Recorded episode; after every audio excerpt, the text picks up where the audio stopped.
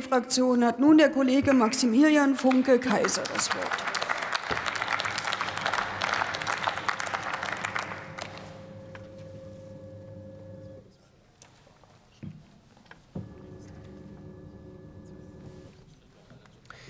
Sehr geehrte Frau Präsidentin, liebe Kolleginnen und Kollegen! Damit wir bei der Datennutzung im internationalen Wettbewerb nicht den Anschluss verlieren, hat die Europäische Kommission vor über einem Jahr den Data Act vorgelegt. Und heute folgt der Antrag der Union. Und ja, liebe Kollegin Hoppermann, die leider nicht mehr da ist. Ich habe mich äh, zu Beginn dieser Woche gefreut, dass äh, dieser Antrag in dieser Woche gestellt wird, dass ähm, da neue Ideen drinstehen, dass Sie mit frischen neuen Entwicklungen da reingehen. Und ich kann Ihnen sagen, ich wurde leider mal wieder enttäuscht. Denn unabhängig davon, dass da nichts Neues drinsteht, werfen Sie auf der einen Seite vor, dass die Bundesregierung nicht geeint sei, und auf der anderen Seite adressieren Sie ausschließlich Punkte, die nachweislich bereits geeint sind. Also, liebe Union, entweder Sie wissen es nicht besser oder Sie verbreiten wissentlich Falschinformationen. Was in jedem Fall klar ist, das wird der größten Oppositionsfraktion in diesem Haus definitiv nicht würdig und gerecht.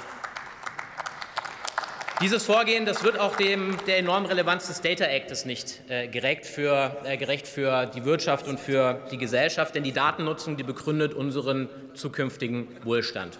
Und der Zugang zu diesen Daten, der ist dabei die Schlüsselfrage des 21. Jahrhunderts. Und der Data Act, der wird dafür der Gamechanger sein.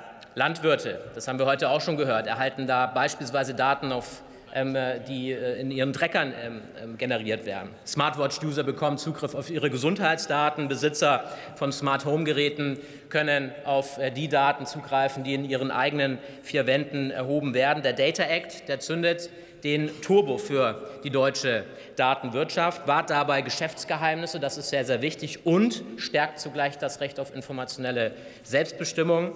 Liebe Kolleginnen und Kollegen, Ihr Antrag ist zwar gut gemeint, er ist aber mal wieder schlecht gemacht und vor allem laufen Sie mal wieder der Zeit hinterher. Die Bundesregierung liefert, Unternehmen und Verbraucher profitieren davon gleichermaßen. Herzlichen Dank.